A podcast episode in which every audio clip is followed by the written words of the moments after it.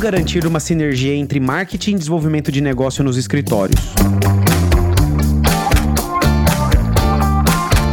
Olá, eu sou Leandro Ramos e esse é o Juridicast, o seu podcast de marketing jurídico. Hoje é cada vez mais certo que os escritórios precisam de marketing para se posicionar no mercado, produzir conteúdo, enfim, potencializar suas marcas. Também é claro, para um número crescente de escritórios, que é preciso ter uma área de geração de negócios na banca, a cada vez mais conhecida área de BD. Mas como garantir que as duas frentes de trabalho atuem de maneira harmônica e consistente nos escritórios? Para debater esse assunto complexo e ao mesmo tempo fascinante, tenho o prazer de receber no Juridicast a Marcela Fontes, que é uma profissional com vasta experiência em marketing BD e em empresas de professional services. A Marcela tem mais de 20 anos de experiência com marketing BD, tendo atuado em empresas de consultoria como a KPMG e a Ernest Young, além de ter passado também por grandes escritórios como o Demarest, Lefosse, Stockforb, entre outros. Marcela, seja muito bem-vinda ao Juridicast, é um prazer falar contigo. Leandro, é um prazer poder compartilhar meu conhecimento com vocês. Muito obrigada pelo convite. É, fiquei muito honrada, principalmente tendo em vista as outras pessoas que já participaram do Juridicast. É, muitas, né, que eu tenho contato bastante próximo e sei da competência delas, então é um prazer estar no mesmo rol que elas. E parabéns pelo seu trabalho, que eu acho que o marketing jurídico, ele vem... Eu estou há 11 anos nessa área, né, então desde que eu comecei em 2011, eu vi uma profissionalização do marketing jurídico. Eu acho que você faz, traz uma ferramenta muito importante importante de compartilhamento de conteúdo para que essa área seja cada vez mais profissional. Legal, Marcela, obrigado pelas palavras e para a gente já aquecer a nossa conversa, já vou trazer uma pergunta polêmica. Qual é o papel do marketing jurídico dentro de um escritório? É, é apenas comunicação? Olha, muitos escritórios acham que sim, uh, mas de fato não é, né? A comunicação é uma das ferramentas do, do marketing como um todo, e principalmente do marketing jurídico. Essa confusão é muito comum, porque a gente pensa, quando pensa em marketing, né? Porque não é da área, pensa muito no marketing, um olhar muito de produto. Tá. Quando você pensa, mas um escritório né, de, de advocacia tem um marketing, mas o que, que o marketing faz? Eu ouço muito frequentemente essa pergunta. Sim, fazemos comunicação, mas não só. Eu acho que o papel do marketing jurídico é justamente tornar tangível os valores intangíveis do escritório. E daí, por meio de comunicação, uh, por meio de uma estratégia de branding e por meio, inclusive, do desenvolvimento de negócios. Legal, Marcela. E quando um escritório possui um departamento interno de marketing ou ainda conta com uma agência de marketing, qual é a importância do advogado ou sócio em se envolver com essas ações de marketing da banca? É fundamental, porque como eu estava fazendo analogia com o marketing de produto, uhum. na verdade, o produto de um escritório são seus advogados, né? Sim. Eles é que levam o nome do escritório para o cliente. Então, eles que estão lá na prateleira e é o conhecimento deles que está sendo avaliado. Então, é muito importante que eles se envolvam e principalmente que eles entendam quais são as estratégias de negócio do escritório para que eles consigam, né, de forma adequada, passar essa imagem, né, o vender o seu produto para os clientes, para o mercado, e também porque o marketing jurídico se faz muito por meio de ações que demonstrem o expertise do escritório. E nisso precisa muito do envolvimento dos advogados e de sócios, seja na participação eh, de eventos como palestrantes, seja escrevendo artigos. Então é fundamental, não se enganem achando que vocês vão contratar uma agência ou ter um departamento de marketing interno e que todos os seus problemas terão resolvidos sem o envolvimento próximo do corpo jurídico, não se faz marketing jurídico bem feito, independentemente de quem eh, vai fazê-lo. É, é, bem curioso essa sua resposta, Marcela, porque às vezes eu, eu vejo alguns clientes chegarem até a Javali e dizer: olha, tô querendo contratar uma agência porque eu não tenho tempo para produzir conteúdo, enfim, para cuidar das ações de marketing. Então, por isso que eu tô contratando, buscando uma agência, né? Ou ainda, por isso que eu tô buscando, então, ter um departamento interno de marketing. Você acha que, então, esse caminho aí provavelmente provavelmente não, não, não funciona? Não, não funciona. É, justamente. E além do que, também, o corpo jurídico ele funciona como uma interface entre o marketing e os clientes. Tá. Então ele tem que ser via de mão dupla, tanto quanto comunicar o marketing para os clientes, mas quanto trazer para o marketing as questões dos clientes. Tá. Olha, eu estou sentindo que esse segmento de mercado está passando por esse tipo de transformação, estão buscando até para a construção de novos produtos jurídicos. Objetivos. Mesmo a gente vai entrar na parte de desenvolvimento de negócios mais detalhadamente, mas mesmo a pessoa que está fazendo a estratégia né, de marketing ou de desenvolvimento precisa ter esse feedback também do corpo jurídico do que está se passando na outra ponta, o que está se passando com o cliente. Às vezes, até uma própria insatisfação do cliente que poderia ser revertida, mas muitas vezes o sócio ou o advogado não sabe como, e se ele não compartilha isso com o departamento de marketing,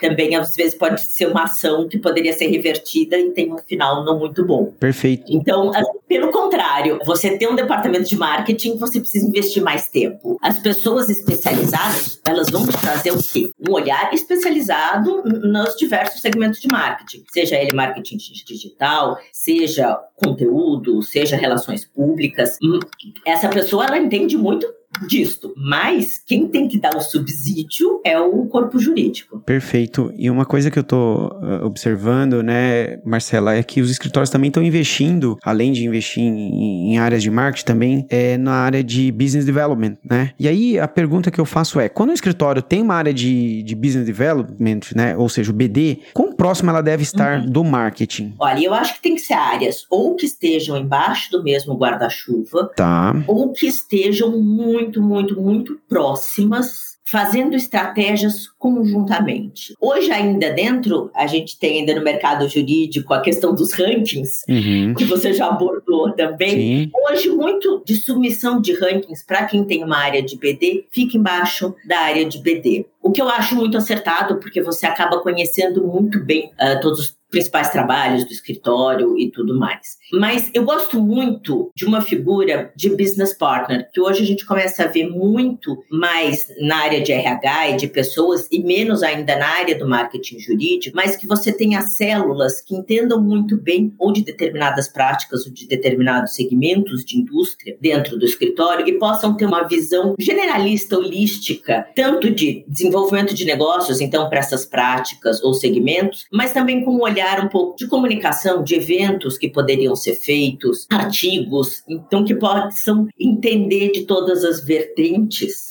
do marketing, mas também ter um olhar muito próximo de determinadas práticas. Isso para escritórios, obviamente, de um porte maior, de escritórios de um porte menor, não faz sentido ter um investimento deste tamanho, mas acho que mesmo escritórios menores, é importante ter uma figura de um profissional de desenvolvimento de negócios e que vai estar tá caminhando lado a lado ou embaixo do marketing. Interessante. E, Marcela, para um escritório que deseja ampliar sua geração de negócios, só contratar um profissional de BD é o caminho, ao seu ver? Não, não é só um caminho. E o escritório também tem que estar, tá, eu acho que, num estágio de maturidade mais avançado. E daí eu não digo nem de tamanho de escritório ou de tempo de existência, tá. mas uma maturidade mesmo administrativa, que às vezes tem escritórios pequenos que já nascem né, com esse olhar mais para a administração do negócio e administrar o escritório como um negócio mesmo, não como, como uma empresa, né, não como o que a gente chamava antigamente de escritório de dono,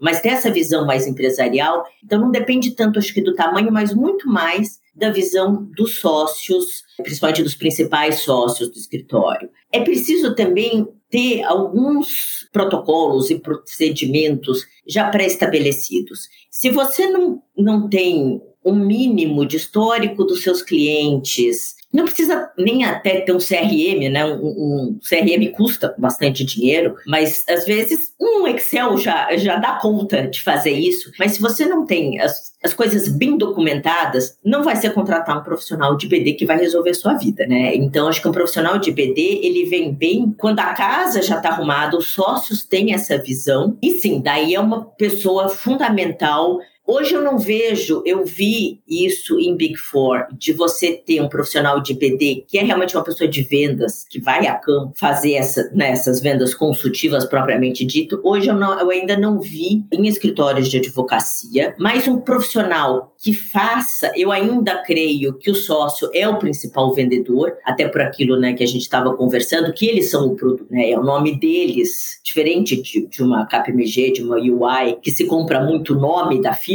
né? Hoje no escritório você ainda compra muito com sócio. Do escritório. Sim. Então, ele ainda é peça fundamental nessa conquista de clientes, nessa conquista de mercados. Mas o profissional de BD vai fazer é estratégia de conquista. Então, de certa forma, ele vai poupar muito tempo do sócio, sem dúvida nenhuma. Porque alguém que conhece faz aquilo já profissionalmente, vai fazer mais rápido, obviamente não, não tem a mesma hora de uma hora de um sócio, né? Então vai poupar dinheiro para o escritório e tempo também, mas não vai tirar é, essa, não vou dizer peso, porque não deveria ser um peso, né? Para alguns sócios até é, mas não deveria ser, mas não vai tirar essa função do sócio. É ele que deve estar lá à frente, sentado com o cliente. Curiosa essa sua resposta, né? Porque eu estou imaginando, nosso ouvinte aqui agora, muitos poderiam estar imaginando, bom, vou contratar uma agência de marketing ou montar um departamento interno de marketing para poder não ter que me dedicar tanto ao marketing. Ou ainda, vou contratar um profissional de BD para não ter mais que realizar vendas. E no fim, o que a gente está conversando aqui, Marcela, é que não necessariamente isso vai ocorrer. Pelo contrário, né? Pode ser que até que aumente num dado momento o trabalho, né? O que certamente o que tanto um profissional de marketing quanto um de BD pode ajudar o escritório é trazer mais resultados, mas não necessariamente vai tirar trabalho do sócio, né? Você concorda com essa visão? Não, exatamente. Eu acho que você resumiu muito bem. É trazer mais resultado e trazer um resultado uh, mais estruturado também, né? Né? Mas não vai tirar horas, assim, porque se o escritório não está preparado, não adianta. Óbvio que um escritório ultra estruturado, que já tem um CRM, que os sócios já estão muito aculturados a preencher os dados no CRM e tudo mais, isso vai tirar a hora do sócio, sem dúvida nenhuma, porque daí o profissional de BD consegue extrair muita informação de lá. Tá. Mas, de qualquer forma, não tira essa função de, de ser o produto, né? De estar ali na prateleira. Perfeito. E, Marcela, eu vejo muitos profissionais de marketing e de business development de escritórios relatarem que muitas vezes são envolvidos em assuntos de novos negócios só no final da negociação. Você acha que, ao seu ver, essa é a melhor forma de trabalhar? Não, não acho. É realmente bastante comum, assim, da gente ser envolvido só.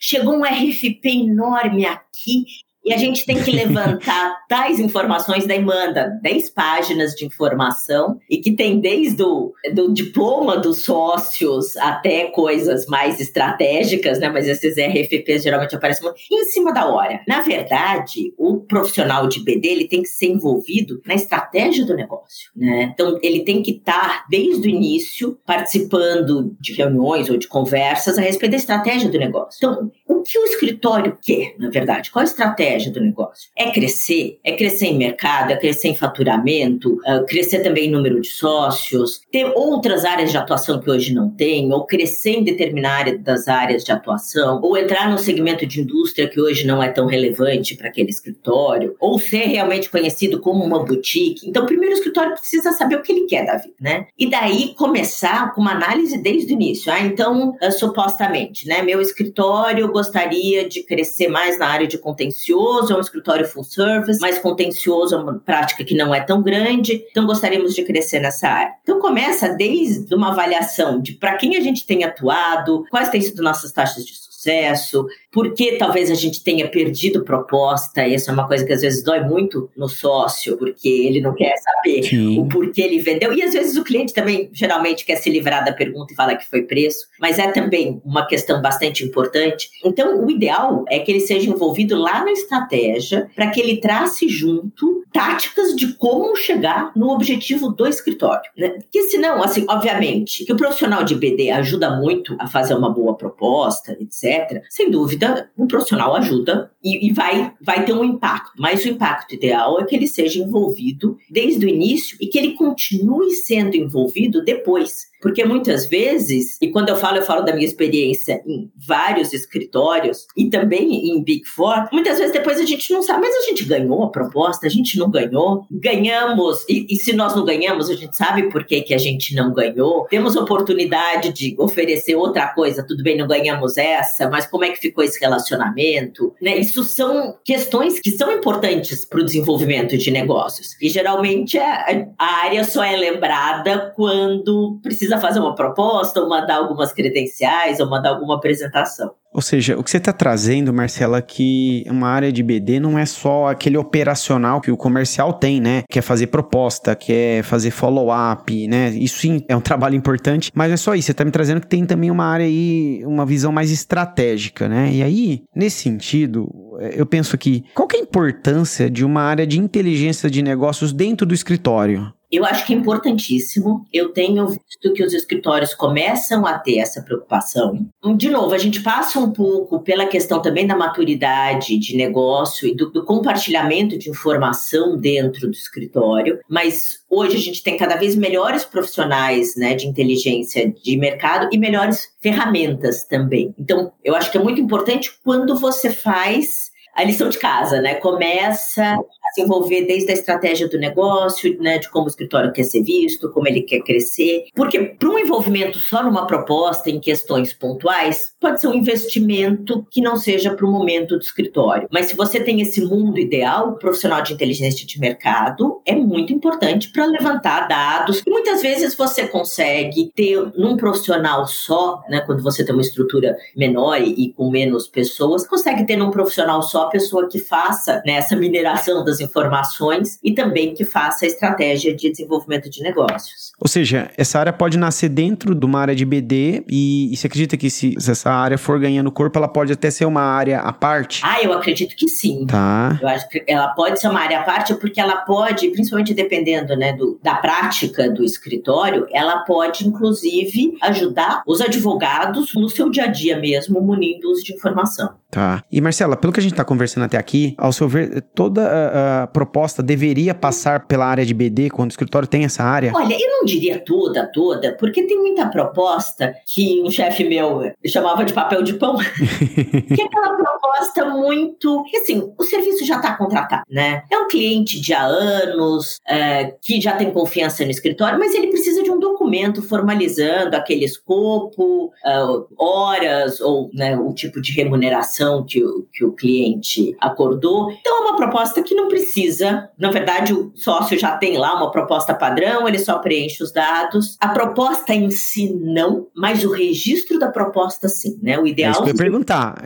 Mesmo essa proposta papel de pão aqui, entre aspas, você acha que ela tem que ir para o CRM? Se o escritório tem CRM? Tem, sem dúvida, ela tem tá. CRM. Ah, assim, quando você tem uma área de inteligência de negócio mais avançada, isso vai até para um pipeline de vendas, né? Perfeito. Para você conseguir ter uma métrica de faturamento, de ocupação de equipe e tudo mais. Então, o ideal é que pelo menos assim, a pessoa que viu a proposta até mande uma cópia, né, para que você tenha um banco de propostas e depois também, né, conte para a área de desenvolvimento de negócio, olha, realmente fechamos, fechamos por isso ou não, demos tanto por cento de desconto. O que eu sinto ainda é que as informações dentro das áreas administrativas dos escritórios de advocacia, elas não circulam tanto. Então, por exemplo, essa questão do desconto, né? O sócio informa a área de faturamento, olha, não, esse cliente tem 20% de desconto em todos os trabalhos. Daí um outro sócio pede uma proposta para o mesmo cliente, a área de desenvolvimento de negócio não sabe, né, desse desconto pré-acordado, manda uma proposta sem o desconto, obviamente, super, às vezes nem o sócio sabe, porque são sócios diferentes, escritório grande, etc. Isso bate no cliente e pega super mal. Sim. Né? Então eu acho que falta também a circulação de informações dentro das áreas administrativas dos escritórios. Eu acho que isso é uma coisa que é ruim né, para os escritórios, porque muito esforço poderia ser poupado se essa informação circulasse bem. Perfeito. E nesse sentido, qual que, ao seu ver, é a importância da transparência nesse processo todo de geração de negócio, principalmente quando tem um CRM?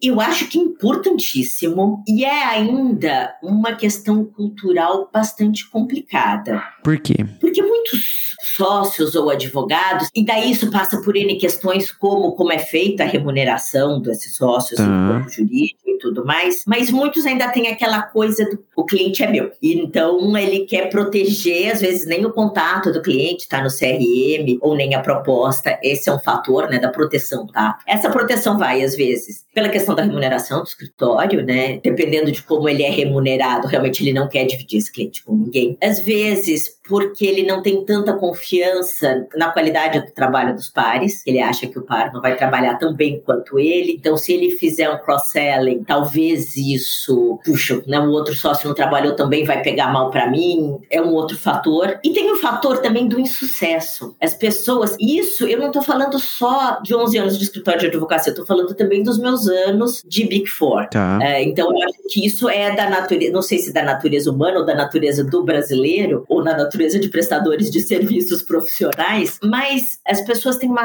não gostam de compartilhar insucessos. Então, o fato de você pôr uma proposta né, no CRM vai te expor a ponto de, né, se existir algum tipo de reunião de negócios entre os sócios, existir alguma cobrança de como está o andamento das propostas, talvez te exponha, puxa, não fechou comigo. Vai expor um insucesso dessa pessoa e a pessoa fica tão pouco insegura e às vezes só põe quando já ganhou. Olha só. Eu trabalhei no escritório que era extremamente bem estruturado nesse aspecto, tinha uma área de BI muito boa e essa área de BI ajudava inclusive as práticas e foi assim, um dos poucos lugares que eu trabalhei que realmente as pessoas punham proposta, mas porque a managing partner do escritório pegava no pé de todo mundo e falava: olha, eu sei que soltaram umas propostas, por que não está no CRM? E não é demérito a gente ter perdido, a gente tem que saber por que, que a gente perdeu. Mas não é comum. E é curioso, né, o que você está dizendo, Marcela, porque motivo de perda é um, uma grande fonte de inteligência de negócio, né? Certamente, quando a gente quer colocar uma proposta na, na mesa, a gente coloca, né, a gente quer fechar negócio. Mas uma pesquisa feita aqui no mercado brasileiro mostra que empresas B2B, né, que vende para outras empresas, tem uma taxa de fechamento de 20%, ou seja, a cada 10 propostas, apenas 20 fecha. E não é um número ruim, é um número de mercado. Então significa que a maioria mesmo não vai fechar. E aí, quando eu não fecho, esses 80% que eu não fecho, eu tenho a oportunidade de entender o real motivo porque eu não tô fechando e justamente entender essas oito propostas supostamente que eu não fechei, é onde vai melhorar minha taxa de fechamento, né? Então, quando você traz essa perspectiva, né, do medo, no fim, a impressão que eu tenho, não sei se você concorda, é que os advogados estão deixando dinheiro na mesa. Eu tenho total concordância com você nesse sentido. É muito mais importante você saber por que você perdeu do que por que você ganhou Sim. com a proposta. E às vezes o motivo pelo qual você perdeu não tem absolutamente nada a ver com você. Exatamente.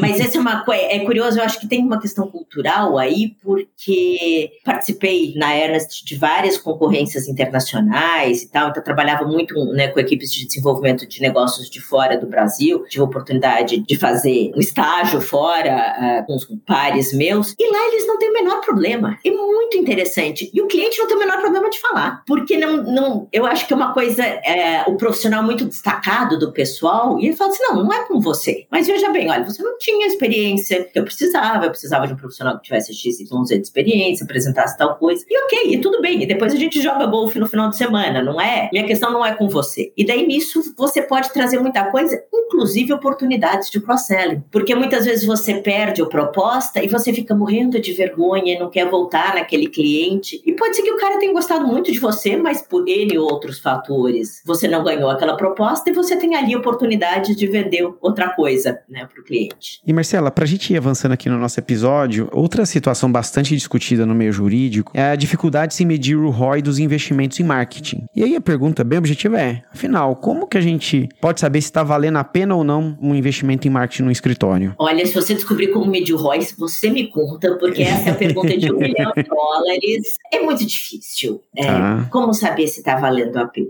Eu acho que, como, né, voltando à questão do produto, produto é, você faz uma ação, você consegue medir imediatamente, né, qual foi o retorno daquela ação. O nosso marketing, ele é um marketing muito calcado em branding, em reputação. Como você mede reconhecimento de marca de um escritório de advocacia que está num nicho muito específico, né, diferente de reconhecimento de marcas de varejo, por exemplo, que é um nicho, né? Então, é difícil você medir tanto o reconhecimento de marca quanto o resultado. Você patrocinou um evento, quanto aquilo te trouxe de negócios? Pode ser que, por sorte, te traga um negócio imediato, né? Só se foi lá, deu uma palestra, por acaso era a dor de alguém que estava na plateia, foram conversar, aquilo gerou uma proposta, gerou um negócio. Esse é o mundo ideal, mas nem sempre isso acontece. Mas às vezes alguém que está lá na plateia, dali a cinco anos, vai lembrar, vai precisar. Então, são ciclos de venda muito longos da nossa área.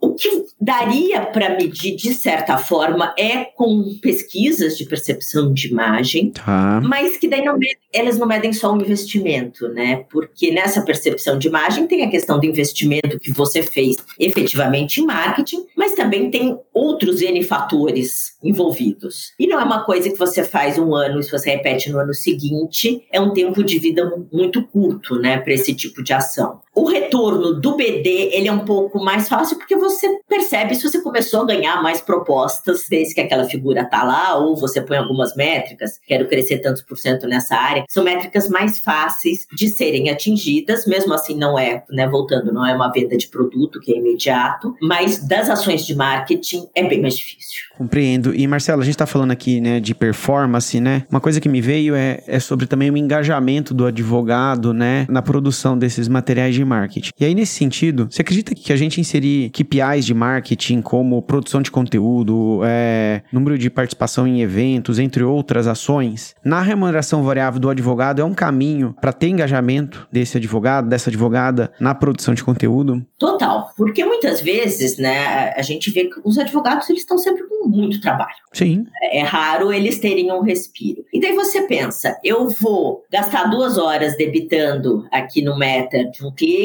ou eu vou parar para escrever um artigo? Obviamente, além ó, do cumprimento de prazo, da responsabilidade deles, né, não estou falando desse tipo de escolha, mas Tá. o advogado geralmente prefere investir em ou atender um cliente ou ter um período de descanso também, né? Atender os clientes, teve uma semana cheia, ter um período de descanso. Então eu acho muito importante, sim, que estejam nos KPIs de marketing, a produção de conteúdo, palestrar em eventos, às vezes até fazer treinamento interno para outros advogados, porque daí ele vai, como é, né, esses ciclos de vida são muito longos, ele vai sentir que ele está tendo um benefício imediato pelo esforço que ele está fazendo em prol do escritório. Legal, Marcelo. Nosso bate-papo tá muito bom aqui, mas tá caminhando pro final. E como uma última pergunta, antes de atuar no mercado jurídico, né, durante aí 11 anos, você trabalhou por anos em consultorias e auditorias. E aí a pergunta é, como que as Big Four fazem BD? Bom, as Big Four estão muito mais bem estruturadas, Ah. né?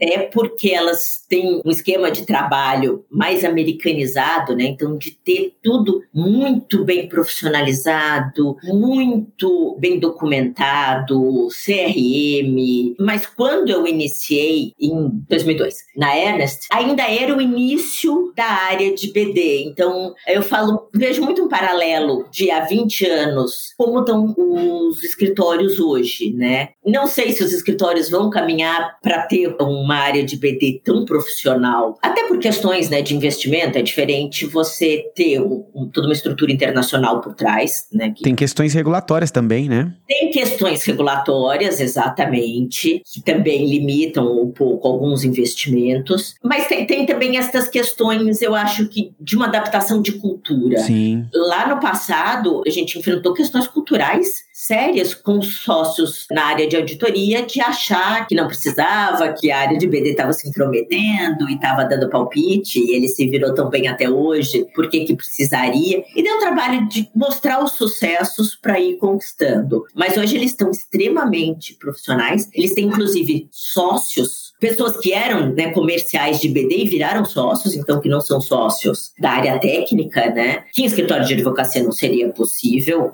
por questões regulatórias, mas você vê que são pessoas né, que ascenderam muito na carreira e têm uma estrutura muito embasada por trás, e daí de BI, de participar da estratégia do negócio e de ter ferramentas à disposição. Né? Muito bom, Marcela. Gostaria de agradecer sua participação aqui no Juridicast. Foi um prazer tê-la aqui com a gente. E já quero deixar aqui um convite para você voltar novamente, que com certeza a gente tem ainda muito mais para explorar, né, sobre estratégias de marketing e venda aí nos escritórios. Bom, eu que agradeço o convite e seria um prazer voltar. Espero que as pessoas que me ouviram, as informações tenham sido úteis. Com certeza. E qualquer dúvida, também continuo à disposição. Obrigado.